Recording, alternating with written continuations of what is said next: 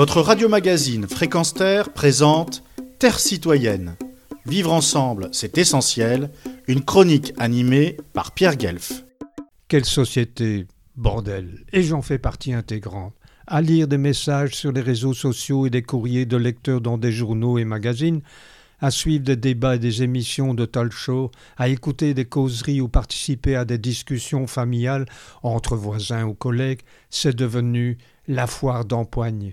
Depuis deux ans et l'apparition du Covid-19, confinement après reconfinement, dose de vaccin après booster, vague après tsunami, les provax et les antivax s'étripent littéralement à coups d'arguments et de contre-arguments qui défilent à une allure virale, c'est le cas de le dire, à coups de coups de gueule et d'accusations réciproques qui s'assènent sans répit, à coups de jugements péremptoires et de contre-jugements dogmatiques. C'est devenu une société inaudible où plus grand monde ne semble s'écouter.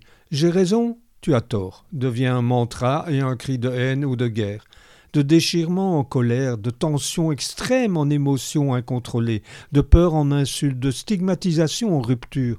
La société érige des barrières, des frontières et des murs de rancœur et de rancune. Et tout cela sous les yeux des jeunes. Oui, des jeunes, de nos enfants et de nos petits-enfants, c'est-à-dire ceux qui demain ou après-demain vont devoir reconstruire des liens qui ont été tellement durs à tisser, des liens que leurs aînés ont cochonnés, abîmés, salis, cassés. Ces aînés, dont je fais partie, qui leur assénaient quelques principes moraux pour le bien vivre ensemble, et qui leur psalmodiaient des citations philosophiques ou religieuses sur l'amitié, la solidarité et la tolérance.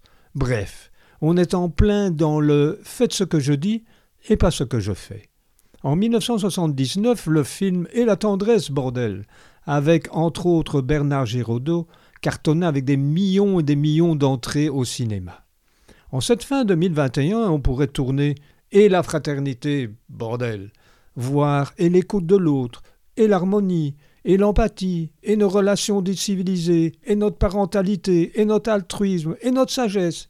Sagesse ah oui, répliquent les jeunes, n'est-ce pas Léonard de Vinci qui dit que la sagesse est fille de l'expérience?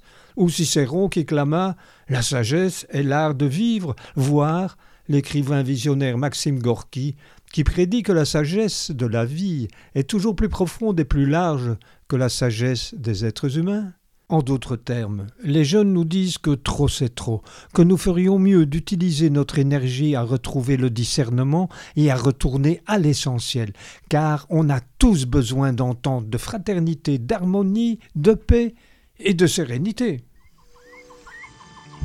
Retrouvez et podcastez cette chronique sur notre site fréquence